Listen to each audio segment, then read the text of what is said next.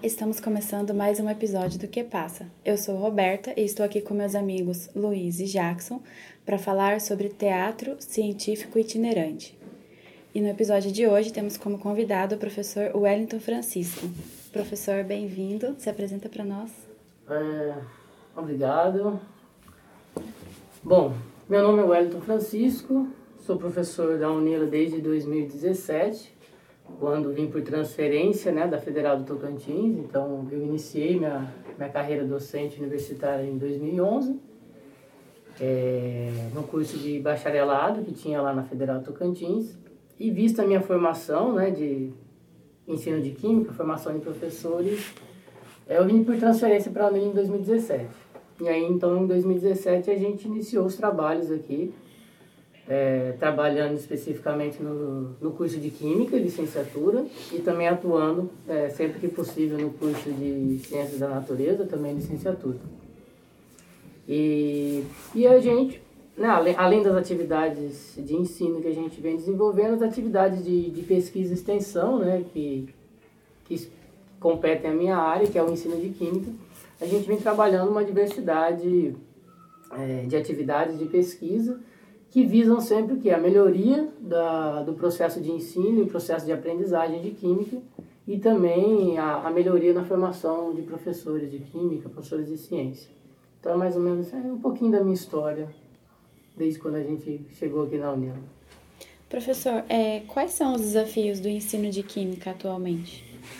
Então, atualmente a gente tem assim, eu vejo algumas vertentes, né, que nós da área de, ensino de química, que trabalhamos diretamente, né, nesse processo, é, eu vejo algumas vertentes, como por exemplo, a gente precisa avançar um pouco mais sobre um, um ensino inclusivo, né, dentro da, da química, a gente ainda tem poucas coisas, é, poucas terminologias, por exemplo, em libras, então eu vejo isso como um desafio ainda que a gente precisa avançar.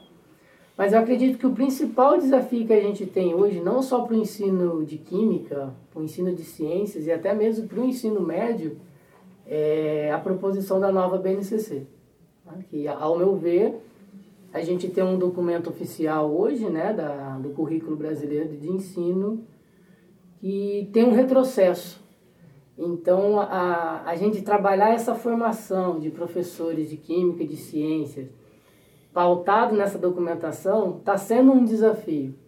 Está sendo um desafio no sentido de como que a gente vai buscar alternativas para que a formação ela continue uma, uma qualidade né, que a gente vem observando nos últimos anos, mesmo que o documento ele vá é, tirar bastante autonomia dos professores e a longo prazo a gente vai ter prejuízos grandes em relação à, à educação brasileira. Então acredito que acho que o principal desafio é a gente, como que a gente assim, né, que trabalha com formação de professores, e aí, especificamente de química e de ciências, é, a gente vai trabalhar isso. Então, para mim hoje é um, o principal desafio seria isso, né, a gente pensar nessa formação inicial, nessa formação continuada, para que ao mesmo tempo a gente respeite o documento, porque é um documento que está vigente, mas ao mesmo tempo a gente cons consiga ir além desse documento, né? porque ele acaba sendo um retrocesso aí em relação ao que se foi produzido aos últimos 20 anos. O, o, você usou o termo BNCC, o, o que, que significa isso, professor? Ah, tá. BNCC é o novo currículo né, da educação brasileira, que significa Base Comum Curricular. Ah. Então ela, ela tem uma estruturação né, de uma base que seja comum, centrada é, muito né, na, na língua portuguesa e na matemática. E ela fez alguns agrupamentos em, em grandes áreas. Então, por exemplo, pelo documento, é, não, não se terá mais é, disciplinas específicas como química, física e biologia. Então, essas digamos assim, essas três áreas elas estão concentradas na área de ciência da natureza. O mesmo acontece com história, geografia, é, sociologia e filosofia que estão dentro da, das ciências humanas. Então, o documento ele traz a, essa, esse agrupamento, que em si é um agrupamento que eu não considero tão prejudicial assim, Só que pensando em formação docente, tanto inicial quanto continuada, é, isso vai gerar muitos desafios. É, falo isso pelo próprio trabalho que a gente vem fazendo né, nos cursos de licenciatura e também nos cursos que, que, eu venho trabalhando de formação continuada. Então, os professores é, das escolas, eles estão muito sem saber o que fazer com, com, com esse novo currículo. Então é um grande desafio. Como ele surgiu né, há, há pouco tempo e, e foi aprovado é, para que esse ano entrasse em vigor esse novo ensino médio, então, por isso que eu destaquei como ele sendo o principal desafio. Né? Acho que é a gente trabalhar primeiramente esse entendimento desse novo currículo e a partir desse entendimento buscar caminhos que realmente é, vão favorecer o processo tanto de ensino que o professor desenvolve, quanto o processo de aprendizagem dos estudantes. É, diante desse cenário, é, é importante usar métodos não convencionais de ensino nas escolas, não é? É, assim, eu costumo dizer que é importante a gente trabalhar uma variedade de formas, né? É, quando a gente pensa em métodos convencionais ou, ou métodos alternativos, né? É muito difícil, eu costumo dizer para meus alunos o seguinte, é muito difícil a gente é, se afastar dos, dos métodos tradicionais e convencionais, porque a gente está nesse modelo há muito tempo. Então é, é, muito difícil a gente querer mudar, por mais que a gente venha trabalhando há já um bom tempo, né, é, essas alternativas, outras formas de se trabalhar em sala de aula, é muito difícil a gente desvencilhar totalmente. Então eu costumo dizer que entre as possibilidades que nós temos de trabalhar, é, é importante a gente, enquanto professor, va variar. Tá? Isso porque a gente consegue, em sala de aula, atingir o maior público possível. Se a gente trabalhar somente de uma forma, ou eu costumo dizer somente com um tipo de estratégia, né? porque o método, a metodologia, ela pode ser uma só para o professor. Mas é importante que a cada momento ele pense em estratégias diferentes de ensino. Porque a estratégia ela vai destacar certas potencialidades. Então, uma estratégia que ele, um professor trabalha numa determinada aula, que ele consiga assim, um, um desempenho de 50% da turma melhor e a outra não, ele mudando a estratégia, isso vai variando entre os alunos. Então, ele consegue, a todo momento, ou durante um bimestre ou ano letivo, ele consegue atingir, né, extrair o melhor de todos os alunos, variando as estratégias. Então, eu costumo dizer o seguinte, que Talvez a metodologia ela pode ser a mesma. Eu, por exemplo, trabalho numa metodologia que hoje ela não está finalizada, mas desde quando eu cheguei na Unila eu vim trabalhando para encontrar uma maneira de trabalhar as minhas aulas. O que eu faço é mudar estratégias de ensino aula por aula. Por aula né?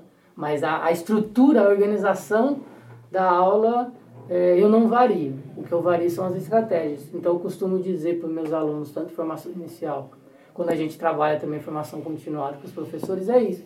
Que variem as suas estratégias de ensino, que isso vai trazer diferentes resultados. Então, isso seria importante. Então, quando a gente faz essa variação, a gente consegue atingir um maior público e atingindo o maior público, a tendência é que o nível também de aprendizagem ele aumente. Né? Se a gente trabalha só de uma forma, só vai atingir praticamente aqueles mesmos públicos a todo momento. Então essa é a importância de estar sempre variando, né? Sempre trabalhando. E aí entra nessa ideia de hora fazer um pouco mais convencional, hora fazer algo diferente, né? Então acho que é importante é ter essa variância. Professor, e qual que é a sua percepção é, desses métodos utilizados, se eles estão se adaptando aos avanços tecnológicos que a gente tem vivido? Certo. É, então, Nesse período aqui que a gente ainda está passando, né, diminuindo de pandemia, o que a gente percebeu foi o seguinte: existiam estudos né, relacionados, por exemplo, com o uso das tecnologias no ensino.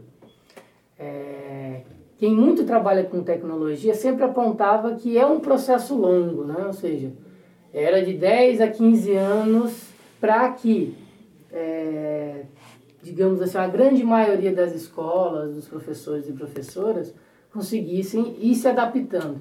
Mas a pandemia ela acelerou esse processo em dois anos, ou seja, em um curto prazo de tempo, os professores eles tiveram que é, aprender e dominar certas tecnologias voltadas para o ensino em, em função né, de todas as situações que a gente viveu de ensino remoto e tudo mais. Então eu acredito que assim, pensando no lado positivo da pandemia para o ensino, isso acelerou esse processo.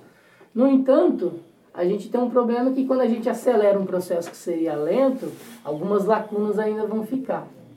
Então acho que é lentamente, né? A gente vem observando lentamente é, que cada vez mais se vem utilizando mais as tecnologias, porque sim, elas são, são potenciais né, de ensino, só que depende muito de como que a gente vai trabalhar. Né? Eu dou um exemplo seguinte, quando veio a primeira, digamos assim, a primeira tecnologia que seria a projeção, né, o projetor de slides, é, eu costumo dizer que não deu muito certo, porque se passou de uma exposição do quadro para uma exposição para o computador. Então, o, o real uso dessas projeções seria você começar a usar, a utilizar para aquilo que a gente não conseguiria fazer em sala de aula, no quadro, por exemplo. Ah, eu quero trabalhar uma determinada animação, um determinado vídeo. Isso a gente não conseguiria fazer no quadro. Aí a gente usa o apoio né, do computador. Então eu acredito que assim, quando se acelera muito é, certos processos, algumas lacunas elas vão surgir. Mas eu acho que lentamente se está avançando cada vez mais. É muito difícil a gente desconsiderar e os professores também entendem que, que é importante esse uso porque é uma das maneiras também de chamar mais atenção, né? é uma das maneiras de se variar as atividades em sala de aula. Eu acredito que mais um tempo aí há uma adequação maior. É, professor, e como o teatro contribuiu para a mediação entre a cognição, o mundo e as emoções? Certo. Então, o teatro ele, ele tem dois pontos, né? O teatro ele entra tanto na questão artística quanto na questão cultural. É, então, assim, eu sempre gostei de trabalhar aspectos artísticos das minhas aulas, questões culturais. Então, quando a gente pensa no teatro, eu, por exemplo, eu vindo, atuei muito tempo lá no Tocantins e eu posso dizer assim que a maioria dos estudantes de lá, por exemplo, nunca assistiram uma peça teatral. E até aqui mesmo em Foz, né? A gente também não tem um teatro em Foz do Iguaçu e é, ainda não fiz essa, essa pesquisa, explorar isso, né? Mas eu acredito também que a experiência dos alunos em, em ter esse contato, né? De cultural com teatro é muito baixo. Eu mesmo, se eu for contar quantas vezes eu fui no teatro na minha vida, acho que eu não encho as duas mãos, né? Então, a, a ideia de, de pensar no teatro é justamente a gente pensar nesse, nesse aporte cultural e que aí vai despertar vários aspectos, né? tanto emocionais, cognitivos, é, que são fatores que vão ajudar ou vão corroborar né, com o processo de aprendizagem. A questão que a gente tem que pensar é o seguinte: como que a gente pode trabalhar esse teatro com esse direcionamento para o ensino? Porque se a gente for pensar numa peça teatral em si, ela não tem a intencionalidade de ensinar, mas ela pode é, ensinar algo. Então, quando a gente pensa no teatro como uma maneira, uma forma metodológica ou como uma estratégia de ensino, o que, que a gente está querendo pensar? O que, que a gente está tá pensando, na verdade? É usar, né, do, digamos, das potencialidades do teatro em termos artísticos e em termos culturais e colocar nessa peça teatral uma intencionalidade de ensino, ou seja, dar um direcionamento pedagógico e didático, que é o que muitas das vezes assim o teatro não tem. Então, a gente costuma dizer, por exemplo, quando a gente fala de um determinado material, se, ele é didático ou ele não é didático. Quando o material é pensado de forma didática, significa que ele tem a intencionalidade de ensinar algo, seja formal, numa instituição organizada e estruturada, ou não formal, como a gente tem museus, centros de ciências. Então, se tem a intencionalidade de ensino. Quando a gente pega um filme ou uma peça teatral, nem sempre ele é pensado com a intencionalidade de ensino.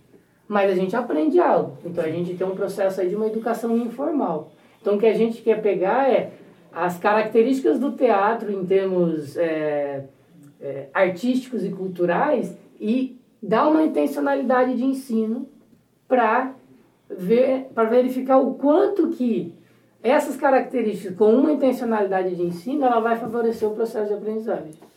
Então, acho que o teatro ele vem, vem nesse sentido, né? quando a gente pensa é, esse conhecimento de mundo né, que o teatro tem há muito tempo, essa questão emotiva que o teatro traz, é, de sentimentos, e a questão cognitiva. Esse é, digamos assim, é isso que a gente está tentando né, buscar aí na proposta de trabalhar com teatro científico. Né? É, professor, como que surgiu essa ideia de ensinar ciências através do teatro? E eu queria saber se você já conseguiu mensurar resultados, tal, se você consegue é, perceber a, a contribuição mesmo dessas aulas com teatro nesse ensino de ciências. Uhum. Então, a, é, essa, essa ideia de, de trabalhar com teatro, né? É, onde eu fui formado, que é na Unesp, no Instituto de Química de Araraquara, nós tínhamos um teatro. O, o curso de Química tinha um teatro, né? Chamava Teatro Alquimia.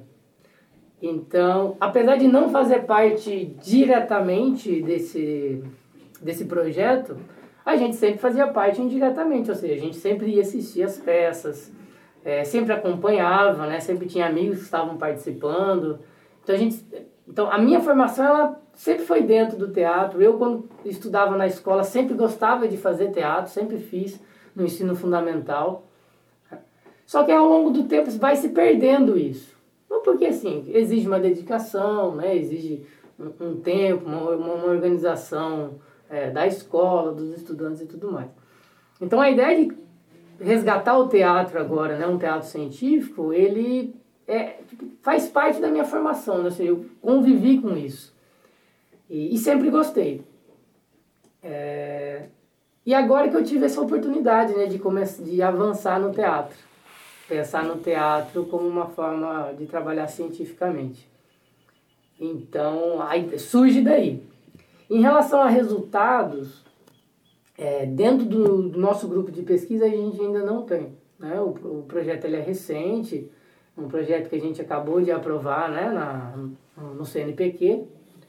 Então a gente está iniciando, a gente está com três meses de trabalho em relação a esse projeto. Então nossos resultados ainda nós não temos. O que eu posso falar de resultados é o que se tem na literatura. Então o que a gente observa na literatura, né, é que o teatro científico ele tem um grande potencial de divulgar a ciência, de, de fazer essa popularização da ciência. Então, a maioria dos, dos grupos teatrais científicos que a gente tem no, no país, então a gente tem esse da Unesp, tem um da UFSCar que chama Ouroboros, tem dois do Nordeste, que eu não vou lembrar o nome, acho um em Pernambuco, se eu não me engano, tem um no Centro-Oeste. Então a gente tem alguns grupos teatrais, né, que são com, com, direcionamentos científicos. Nem todos para química, alguns são mais centrados na biologia, mas assim, de uma maneira geral trata a ciência, né, a ciência da, da natureza. Então o que a gente observa nos resultados da literatura é essa potencialidade que o teatro tem de divulgar a ciência, de popularizar a ciência e trazer esses aspectos é, culturais e artísticos né, para o público. O que não tem estruturado, que é até a nossa proposição, é o quanto que esse, esse tipo de teatro, ele, com a intencionalidade de ensino que eu comentei agora há pouco, ele realmente favorece a aprendizagem. Então, isso a gente não tem, que é a nossa proposição né, do projeto.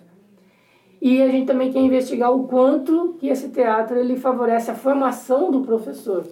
Uma vez que é, se a gente pensar assim no processo de produção da peça, no processo da encenação, de tratar com o público, né, são, digamos assim, habilidades que um professor ou uma professora tem que ter para o exercício da sua profissão. Então a gente vê nessas, nesses dois caminhos, né, ainda sem resultados, mas com algumas hipóteses, né? Então, uma das hipóteses em relação ao processo de aprendizagem que a gente vem vem defendendo é que se a gente pensar um teatro somente por divulgação científica, sem a intencionalidade de ensino, dificilmente os alunos irão aprender. Então, o nosso propósito é centrar as peças, ou centrar a peça que a gente agora está desenvolvendo, em um conceito específico da química, e trabalhar toda a peça é, com essa intencionalidade e voltar sobre o conceito, intensificar isso, para a gente verificar o quanto é, essa peça em si vai trazer esse entendimento daquele conceito. Então, ter esse direcionamento. É lógico que a gente também não pode pensar o teatro como uma aula. Então, a gente também tem que incluir outros aspectos, aspectos visuais que a gente vai tentar trabalhar nos experimentos, que não seria o foco né, do teatro, mas que a gente quer aliar nas apresentações com uma feira. Então, a, além do teatro, Aqueles experimentos que não vão ser focos de explicação, a gente vai montar barracas para explicar eles também, porque faz parte da peça. Então, para não ficar é, isolado. Mas o teatro ele vai ter uma intencionalidade. Então, a gente vai focar uma história que vai tratar de um conceito específico da química em si, ou um, pode ser um outro conceito, mas a ideia que surgiu agora é um conceito da química, né? E, trabalhar toda a história com essa intenção para depois a gente verificar o quanto a, a, a, participação nesse teatro, não só assistindo, porque a gente quer incluir a plateia junto em, algum, em alguns atos né, é, da peça, para justamente intensificar esse processo de aprendizagem. Né? Então, essa é um, uma das nossas hipóteses. Em termos da hipótese da formação de professores, é isso, a maneira com é, trabalhando uma peça teatral, a gente dá muita autonomia, é, tanto de, de pensamento quanto de produção para os professores.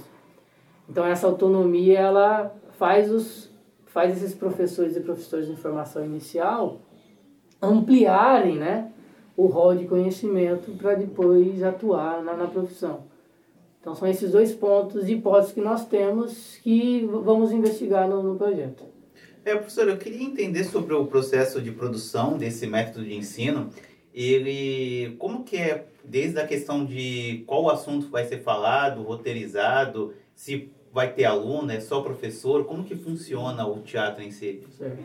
Então, a gente montou uma equipe, a, a, atualmente só, como docente só estou eu, né, como coordenador de projeto. A gente está tá com uma equipe de, com sete estudantes, que a gente montou. Então, assim, em, em linhas gerais, em etapas, nós, nós decidimos em conjunto, em reunião, então estou tentando não colocar nada imposto para os estudantes, a gente sempre tem que chegar, chegar num acordo. Então, o que, que eu fiz para a gente pensar na história? Inicialmente, eu tinha pensado em, em roteirizar histórias que eu já tinha escrito. Numa outra, uma outra forma que eu trabalho nas minhas aulas, que são os casos investigativos. Os casos investigativos, eles são histórias, né? Uhum. Eu costumo dizer que eles aproximam muito de crônicas narrativas, porque são histórias que têm um ponto real, que é verdadeiro, só que todo o contexto para criar a história ele é fictício para dar intencionalidade de ensino. E aí a, a principal característica de um caso investigativo é que a história não tem um final. Então quem tem que decidir o final são os estudantes. E aí, nesse decidir, eles têm que pesquisar e, consequentemente, eles vão aprendendo. Então, de início, a gente tinha pensado de roteirizar essas histórias já prontas. Era a ideia inicial do projeto. Só que eu achei que estava tava centrando muito, né? Assim, não estava dando muita abertura para os estudantes. Então, o que, que eu fiz? Para a gente pensar na história. Então, vamos começar uma história do zero. Eu passei uma leitura de um texto, é um capítulo do livro Tio Tungstênio, Memórias de uma Infância Química. É um capítulo que chama Recreações Químicas.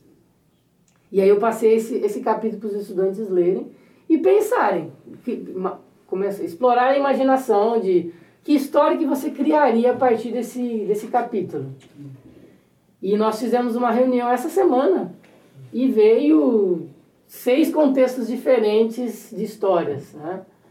E aí a gente foi conversando, foi ajustando e acabamos escolhendo uma né, por votação que é a gente trabalhar é, o conceito de cristalização dentro, dentro de um contexto de, de uma floresta encantada, vivenciada, né? que, assim, que tem o poder pelos cristais. Então esse é o contexto da história que a gente vai criar.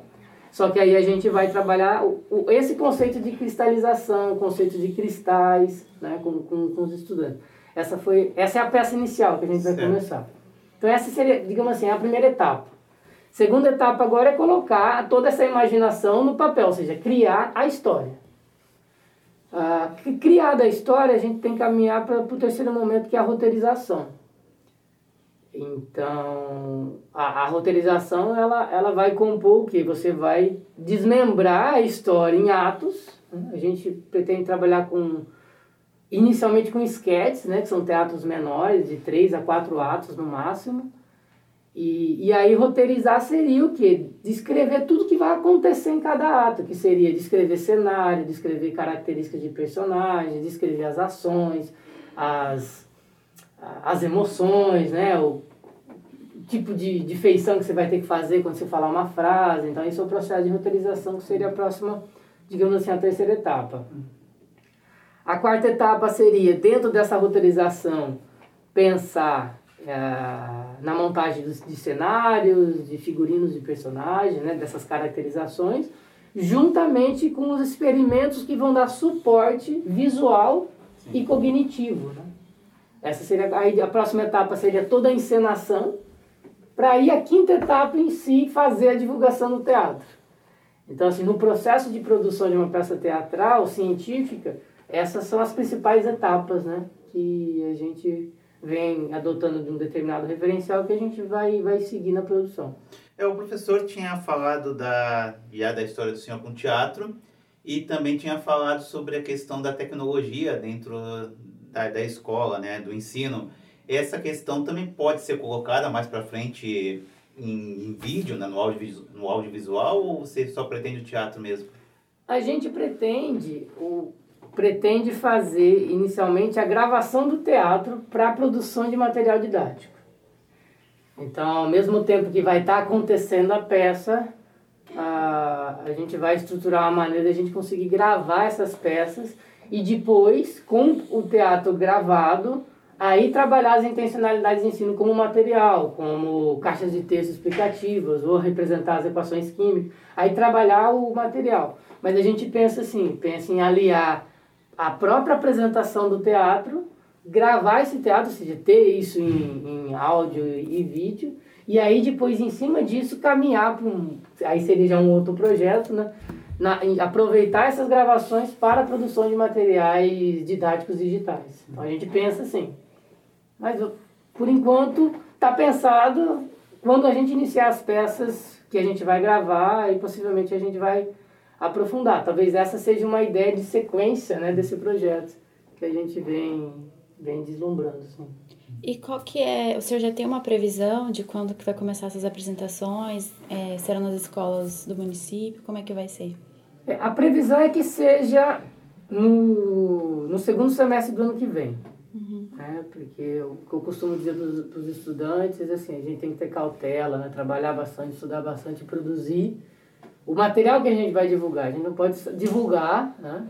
a, a ciência de qualquer maneira, como a gente verifica em vários momentos né? na nossa vida. E a própria mídia, de vez em quando, faz divulgações que acaba sendo muito errôneas e às vezes isso prejudica tanto a visão da população em relação à ciência quanto a própria questão do conhecimento.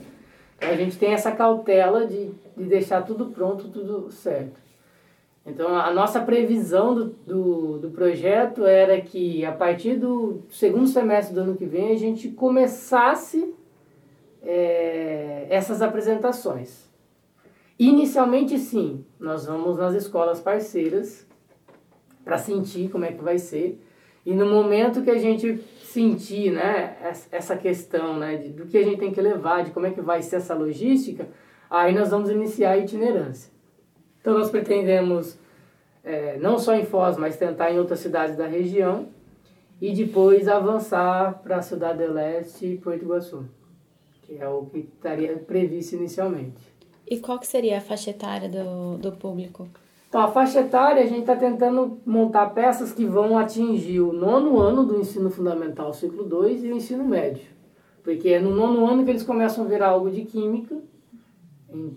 Então, a gente vai incluir essa faixa etária e aí o, o, o ensino médio. Mas a gente já está pensando também em fazer peças mais simples, daí não necessariamente só da química, de conceitos químicos, mas de conceitos científicos no geral, para trabalhar no ensino fundamental ciclo, ciclo 1 e ciclo 2 até o oitavo ano, mas principalmente o ciclo 1. A gente também está pensando né, nessas possibilidades para que não tenha um, um público específico. Lógico, a, a nossa ideia, assim, que quando a gente for para a escola, a gente consiga colocar todo mundo da escola para assistir. Mas aí a gente vai ter alguns obstáculos pedagógicos em função dos níveis de ensino. Então, talvez participar da peça assistir, sim. Mas aí o foco da nossa pesquisa de aprendizagem, de formação de professores, seria mais para o ensino médio no nono ano. Mas quando a gente começar a divulgar e fazer os convites, é para ser geral. Né? Seja, quanto, quanto maior o público assistir a peça, para a gente melhor. Essa seria, seria o nosso foco e as nossas previsões. Tem, tem alunos, você falou que tem seis ou sete alunos participando do projeto com você, né? É, tem, tem mais interesse? Como que é a receptividade do, dos estudantes a, a participar do projeto? Uhum. É, atualmente nós estamos com sete alunos. Uhum. É, eu acabei de cadastrar o projeto, esse projeto também como forma de extensão agora, para ampliar, né, para ter, ver se a gente consegue a, pelo menos uma ou duas bolsas, né, para a gente aumentar a, a equipe. A receptividade, a receptividade dos alunos em participar foi, foi interessante, apesar de eu não fazer uma divulgação geral. Né, eu, eu optei nesse primeiro momento em montar uma equipe a dedo. Hum. Mas a gente vem ampliando, na, por exemplo, a gente, mais um aluno que entrou no, no grupo ficou sabendo, aí gostou da ideia, falou, não, eu posso participar, eu falei, pode. Então a gente assim, é, apesar da gente montar a primeira equipe, é, assim como eu disse, a dedo, é, como o projeto ele é longo, né, um projeto de três anos, e, então a gente vai ter muita rotatividade. Então eu quis montar uma primeira equipe agora e na medida que a gente vai avançando, a gente vai ampliando a equipe para que essa nova equipe que vai sendo formada já vai se acostumando né, com o projeto, já vai entendendo. Porque quando a outra equipe se formar e sair, a gente já tem essa reposição. Então que essa reposição ela não seja brusca, para a gente conseguir sempre dar continuidade. Né? É, então eu, eu pelos estudos sobre teatro, eu vi que essa rotatividade, essa, ciclagem, ela tem que ser ah, ao, ao, longo do tempo. Então, montei essa equipe hoje, agora a gente está em sete, entrando no oitavo, e acredito que até o final do ano a gente vai estar tá ampliando essa equipe justamente para dar essa rotatividade, né? Então, essa, essa é a ideia. Então, a, a receptividade dos estudantes frente a participar do projeto é bem, foi, foi bem grande, né? Mas também muito curioso. Então, todos gostaram da ideia, mas todos também, o que eu percebi, ficaram muito receosos. Ah, mas eu vou ter que encenar. Né? Assim, a maior da preocupação dos estudantes era isso. Mas eu vou ter que encenar, né? eu vou ter que fazer um personagem. Eu explicava, quando eu estava fazendo os convites, que se você se sentir à vontade, você vai encenar. Mas se você não se sentir à vontade em encenar, tem várias outras coisas né, que vai ser importante no projeto. E ao mesmo tempo tem alguns alunos que querem ensinar, querem fazer os personagens. Então a gente tem uma equipe hoje, apesar de pequena ainda, mas uma equipe bem mesclada, com pessoas que querem fazer os personagens, pessoas que não querem, por vergonha, por timidez, mas que ao mesmo tempo, assim, estão já gostando da ideia de querer ensinar. É, então acho que a receptividade foi muito boa nesse primeiro momento é, espero também que a receptividade, a receptividade em relação à divulgação e ao público também seja, né? que é o que a gente espera. Mas vamos dar tempo ao tempo, eu acredito que quando a peça estiver montada a gente consiga atingir o público que a gente está esperando. É, professor, você tinha falado que para a montagem do roteiro o senhor quer ver uma, uma ciência correta, né? Apesar da história ser ficcional, as coisas com elementos químicos são verdadeiras, né? E eu, alguma, a gente tem algumas obras que são da química, né? Que tem a química relacionada, mas meio que eles fantasiam, né? Tipo a série Breaking Bad, que tem várias coisas sobre química, né? Até a tradução do nome é Química do Mal. E que, na verdade, muitas das coisas é, não existem, né? Daquilo que o personagem faz. Eu queria saber do senhor é, se essas coisas mais atrapalham a química ou ajudam porque geram curiosidade. Tem os dois pontos. Ah, ah, por exemplo, a, a primeira ideia da história era uma floresta encantada com elfos. Só que a gente começou já a avaliar isso, né? Para um público do ensino médio, o que, que esse público vai pensar de uma história tão fantasiosa? Talvez o ensino fundamental e ciclo 1 vão adorar a fantasia, mas o ensino médio nem tanto.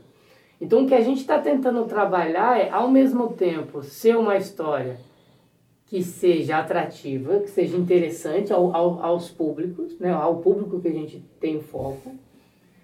É, e aí essa, essa questão de atrativo é que a gente consiga no teatro alguns efeitos visuais né, que se tem, por exemplo, no cinema, em função dos experimentos, como é, uma reação que libera muita fumaça, que não seja prejudicial, né? É, uma reação que, que tenha um aspecto de luz muito intenso ou para que a gente consiga então a gente vai a gente vai tentar trabalhar esses efeitos visuais né é, com os experimentos que não vão ser o foco do teatro não, esses experimentos mais visuais não são o foco da intencionalidade de ensino.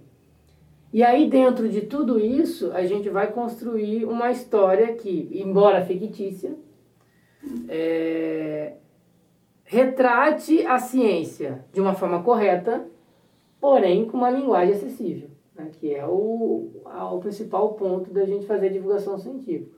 Então, a gente costuma dizer o seguinte, que ao simplificar, ao trabalhar com uma linguagem mais acessível, mais cotidiana, a gente não perca a, a, a essência do, dos conceitos.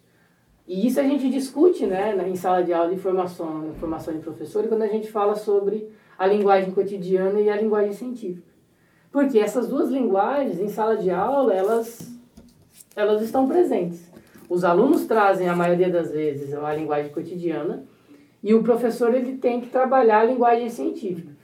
Porém, a linguagem científica ela não tem que sobressair ou ela tem que anular ou oprimir a linguagem é, cotidiana. E, na verdade, ela tem que dialogar. Então, é isso que a gente busca no teatro. Que nós tenhamos, embora em alguns momentos a linguagem científica, principalmente alguns termos, mas a maneira que a gente vai trabalhar as explicações, a gente vai tentar focar na linguagem cotidiana. Por quê? Só para tentar esclarecer. É, existem algumas diferenças cruciais entre essas duas linguagens. Por exemplo, a linguagem cotidiana, ela pressupõe sempre um agente fazendo ações hum na forma de etapas, né? na forma de narrativas, ou seja, uma ação acontece após a outra. Né? Ah, eu acordei, levantei, me troquei, escovei os dentes e fui tomar café. É alguém fazendo ações, que é o que vai ter no teatro. É alguém fazendo ações. Em contrapartida, a linguagem científica não tem isso. A linguagem científica é neutra, ela não tem, ela não tem um agente fazendo ações. Então a gente costuma dizer o seguinte: é, eu não adiciono um reagente num Becker. É adicionado um reagente no Becker. Porque não, não tem um, um, um sujeito fazendo uma ação na linguagem científica. Por isso que é tão causa estranheza aprender ciência por causa dessa característica da linguagem. Então, o que a gente vai trabalhar no teatro é, embora termos científicos, mas que eles sejam explicados na linguagem cotidiana mediante ações e efeitos. Né? Então é isso que a gente tem que trabalhar. Aí que vem a questão da formação de professores inicial, né? Porque a gente, enquanto professor, tem que saber dialogar, manter um diálogo, uma aproximação entre a linguagem científica e a linguagem cotidiana. Porque em sala de aula o que prevalece é uma linguagem científica escolar, que não é nenhuma e nem a outra. Então é isso que a gente tenta, vai tentar buscar no, nas peças teatrais.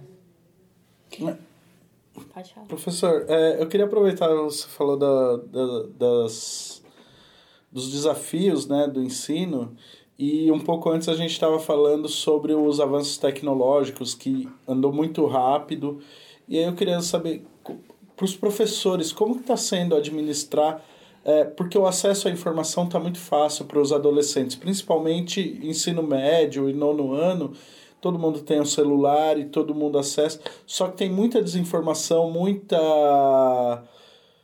muita anticiência na internet e isso acaba interessando, né? O, o, o adolescente ele se interessa e aí ele vem para a aula com aquela ideia anticientífica ou que não uma ideia errada da ciência. Como que é para os professores lidarem com isso sem ofender, sem, sabe, sem é, lidar com isso na sala de aula mesmo, porque eu imagino que numa sala de aula há um espectro de estudantes e cada um vem com a sua ideia e sua história. E como que o professor tem que lidar com isso? Uhum. É, esse é um, esse é um outro ponto também, que um trabalho em sala de aula, ele, é, ele tem que ser bem pensado. O que eu venho observando agora, né, acompanhando as escolas, principalmente nos estágios, né, no, no, em outros projetos, é que assim, os estudantes, em, embora tenham as informações muito, muito rápidas e fáceis né, na mão, na palma da mão com o celular, as escolas elas não estão muito deixando isso não, é meio que proibido o uso de celular. É até interessante que é, tem um aluno meu que do estágio 2 que estava trabalhando na turma e uma, a primeira atividade dele era justamente é, os alunos escolheram trabalhar sobre bebidas, queriam conhecer um pouco mais sobre as bebidas, mas ao mesmo tempo ele tinha, tinha acordado com a professora da escola que era para trabalhar os conceitos de solução e concentração. E aí os estudantes escolheram bebidas. E aí ele optou em trabalhar sobre o teor alcoólico, né, que é justamente uma concentração, ele consegue fazer esse tipo de discussão. E a primeira atividade que ele propôs era os alunos iam escolher as bebidas que eles queriam estudar e eles tinham que criar uma conta no Instagram com o nome da bebida para começar a fazer postagens sobre a primeira atividade. Aí o primeiro questionamento dos alunos foi, ah, mas a gente não pode usar celular na sala de aula. Aí ele falou assim, não, mas na, na minha aula vocês vão poder usar. Então, assim, tal, esse está sendo o que eu venho. Lógico, a gente não pode generalizar, mas esse está sendo alguns caminhos, né, para evitar. Mas eu, particularmente, o que eu trabalho com os alunos é o seguinte, né, os, os professores de informação. A gente não, não tem como impedir o acesso à informação. O que a gente tem que fazer é aproveitar esse interesse por acesso à informação e trabalhar o significado daquela informação. Porque a informação em si não é conhecimento. Ela se torna conhecimento à, medida que, ao, ao ler uma informação, eu entendo essa informação e eu trago um significado para ela. Aí ela se transforma em, em conhecimento. Então, o que eu costumo trabalhar e falar com os alunos é isso, assim. Aproveite as informações que os alunos tra trazem, principalmente das experiências deles, porque isso vai trazer maior significado e maior sentido no processo de aprendizagem. Aí os alunos falam assim para mim, né, os futuros professores, nossa, mas aí vai ser muito difícil para eu, enquanto professor, trabalhar isso. Aí eu falo, mas eu nunca falei que ser professor é fácil. Esse é seu trabalho. É pegar o significado e o, a relevância do seu público e você, enquanto professor, dar a intencionalidade de ensino. Porque aí você já ganhou o interesse e o sentido dos estudantes. O que você precisa fazer é trabalhar o significado para os alunos entenderem aquilo que ele está com dúvida. Só que, infelizmente, aquilo que a gente retomou lá no início, a BNCC está. Embora ela preconize uma, uma autonomia e um protagonismo dos estudantes, isso não é de ensino.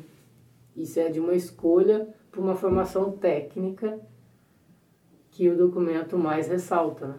Então acaba sendo um retrocesso ali para o sistema educacional de 1970. A gente entende que as escolas têm uma defasagem de infraestrutura mesmo, mas a pandemia meio que é, acelerou um processo.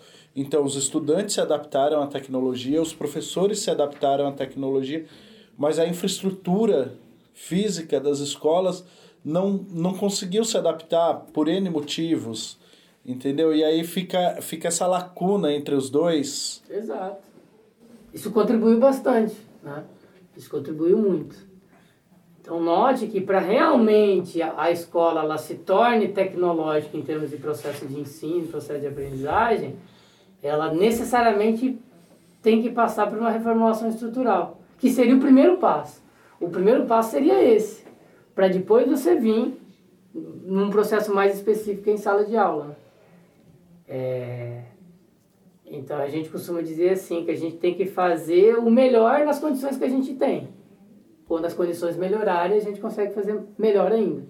Então a gente está nessa situação. Então é, eu vejo os professores empenhados em usar as tecnologias, mas muitas das vezes eles são barrados pelas condições. Então eles conseguem fazer até o que eles têm disponível, né? a não ser que ele esteja sujeito a, a se tornar o herói, que eu costumo brincar, né? o herói entre aspas, e tentar fazer de tudo para que consiga fazer, desenvolver tudo que se pensa. Né? Então eu costumo trabalhar nas formações isso. Avalie bem as condições que você vai ter e as condições que você vai ter, faça o melhor possível. Porque quando as condições melhorarem, você vai. É, professor, o professor tem alunos que não são brasileiros, né? E como que eles veem a, a química? É muito diferente com os países dele? Tem uma defasagem? É mais avançado?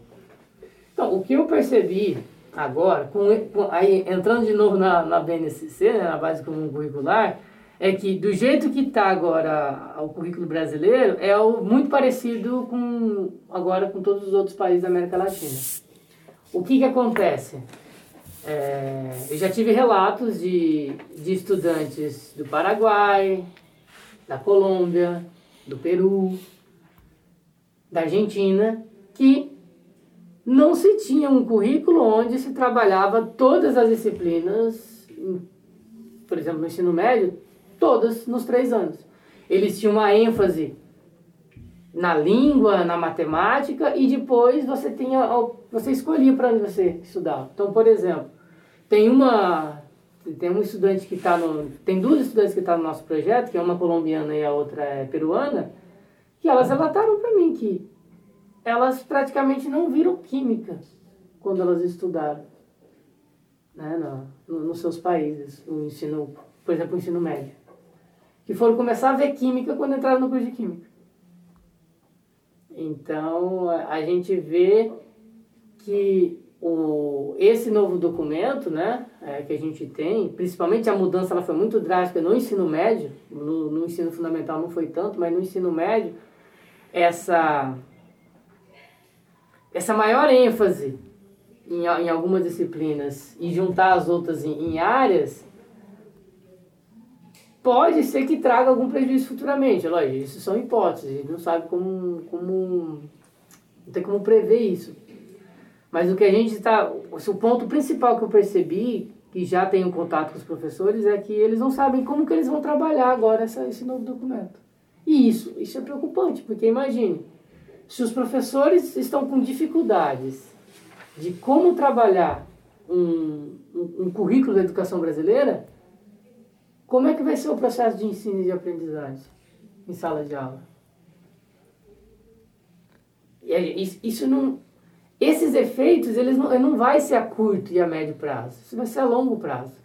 Então a gente acredita, uma das tendências que a gente vem observando e que já foi isso debatido em várias outras situações, em congressos da área, é que assim, esse documento tem uma tendência implícita a uma privatização do sistema educacional brasileiro. Por quê? É, a gente tem no documento a base comum e as outras áreas, uma quantidade muito reduzida para se trabalhar, e aí uma, a terceira via do documento que seria os chamados itinerários formativos que seria aquele momento que o aluno vai escolher. Ah, eu tenho mais interesse na área de, de exatas, na área de ciências natureza, eu vou fazer isso. A questão é, e se na escola que ele estuda não for ofertado esse componente de ciência, esse itinerário formativo de, específico de ciência da natureza? Ele vai ter que fazer o que está sendo ofertado. O que a gente está percebendo é o quê? O que, que as escolas estão se tornando hoje? Ensino médio profissionalizante. Várias escolas estaduais de ensino médio já têm agora incluso o ensino médio profissionalizante, que é a formação técnica. E aí, nada contra a formação técnica, ela é extremamente importante. Só que para o ensino médio, você tira a essência que é o ensino médio, que é ter um conhecimento mais geral e amplo de todos os conhecimentos produzidos pelo mundo. E aí, aonde que está acontecendo? Hoje, algumas escolas não têm condições de dar esse técnico. Quem que está assumindo? Instituições privadas. Inicialmente gratuito. Até quando? vai estar gratuita. E aí a gente caminha, então uma das tendências, já que foi, isso não é um posicionamento meu, mas discussões, é que a gente tem essa tendência que os itinerários formativos vão ser técnicos, inicialmente gratuitos, mas depois pagos. E aí quem não tiver condição de pagar, não vai fazer. E aí vai ficar com uma formação mais ainda desse, é, com deficiência, né? Mas lógico, isso são hipóteses, são previsões, a gente não sabe se isso vai concretizar. O que, a gente, o que eu já sei é que muitas escolas esse ano criaram já o primeiro ano do ensino médio já técnico profissionalizante. Eu não sei quem realmente está assumindo essa parte técnica de todas as escolas. Eu sei de algumas, que são instituições privadas, que inicialmente está gratuito. A pergunta que eu faço é até quando vai ser gratuito? É. Então, assim, de uma, de uma maneira geral, a educação brasileira foi atacada de todos os lados, né? desde a universidade, que foi a mais atacada, e aí ela foi. Esse novo ensino médio ele engloba tanto escola pública quanto particular ou a particular fica livre? Não, ela engloba. Engloba tudo. Ela tem que seguir o mesmo método daí. É ela, curricular é, nacional. Ela engloba tudo, mas assim. É... O que, que vai acontecer nas escolas privadas? Nada. Vai ter o documento, mas eles vão continuar trabalhando do mesmo jeito. Então eles vão continuar, por exemplo, enquanto no estado hoje é, se tem entre duas e três aulas de química, na particular eles têm cinco semanais. Eles têm cinco semanais. Então note a diferença. Então a gente, ao meu ver, só vai aumentar a, a disparidade né, de formação entre escolas públicas e escolas privadas. Porque a escola pública ela vai ter que prestar conta né, para o Estado, para o município, em função né, das verbas recebidas para seguir. A escola privada não precisa prestar conta. Então, em si, ela tem essa autonomia de eu tenho o documento base para seguir, mas como é que a gente vai trabalhar é decidido pelos donos da instituição. Né? É, e os professores não estão tendo nem mais essa autonomia de decidir o que eles vão trabalhar em sala de aula. É, vários me relataram agora nessa minha andança que já vem, isso é lógico, é uma particularidade do estado do Paraná, que já vem do estado o conteúdo que ele tem que trabalhar. E aí ele só chega lá no sistema e fala, e clica, esse foi trabalhado, esse foi, esse foi. Se um que está lá que ele tem que trabalhar não for trabalhado, o diretor vai vir, ou a diretora vai vir cobrar que tem que trabalhar, porque tem que estar tá tudo preenchido. E aí tudo que a gente discute lá, informação, que é, pelo menos a autonomia do que trabalhar em sala de aula, partindo do que os alunos querem, é o mais importante, é o que vai trazer um melhor resultado em termos de aprendizagem, está cada vez diminuindo. Cada vez, ou seja, o professor está cada vez entrando numa situação de que ele não vai fazer o que ele quer, o que ele acha importante fazer em sala de aula. Ele vai fazer o que mandam de cima por e, e organizado por muitas vezes por pessoas que nunca pisaram numa sala de aula. Isso é preocupante. Professor, a gente queria agradecer sua participação. A conversa está muito boa, mas o nosso tempo já tá, já estourou. É, obrigado, professor Wellington, por ter participado desse programa. É, o senhor quer falar mais alguma coisa? Acha que ficou alguma coisa de fora? Não, eu só queria agradecer a, o, o, convite, né, a oportunidade de a gente estar tá conversando um pouco tanto sobre o projeto, mas também esses outros aspectos né, que, que cerceiam a, a educação brasileira e, e também faz parte assim, do, do mundo que eu vivo, que é o ensino de química né, dentro de um sistema educacional como um todo. Agradecer a oportunidade de a gente poder conversar e falar um pouco sobre ensino e educação. E parabenizar pelo, pelo programa e, e, e pelo trabalho de divulgação que vocês estão fazendo aí na Unina. E para você que acompanhou essa nossa conversa, não se esqueça de deixar o seu like, se inscrever no canal, ativar as notificações. E se ficou com alguma dúvida, tem algum interesse em participar do projeto de extensão, conhecer mais sobre a Unila, use a nossa caixa de comentários abaixo. Obrigado e até logo.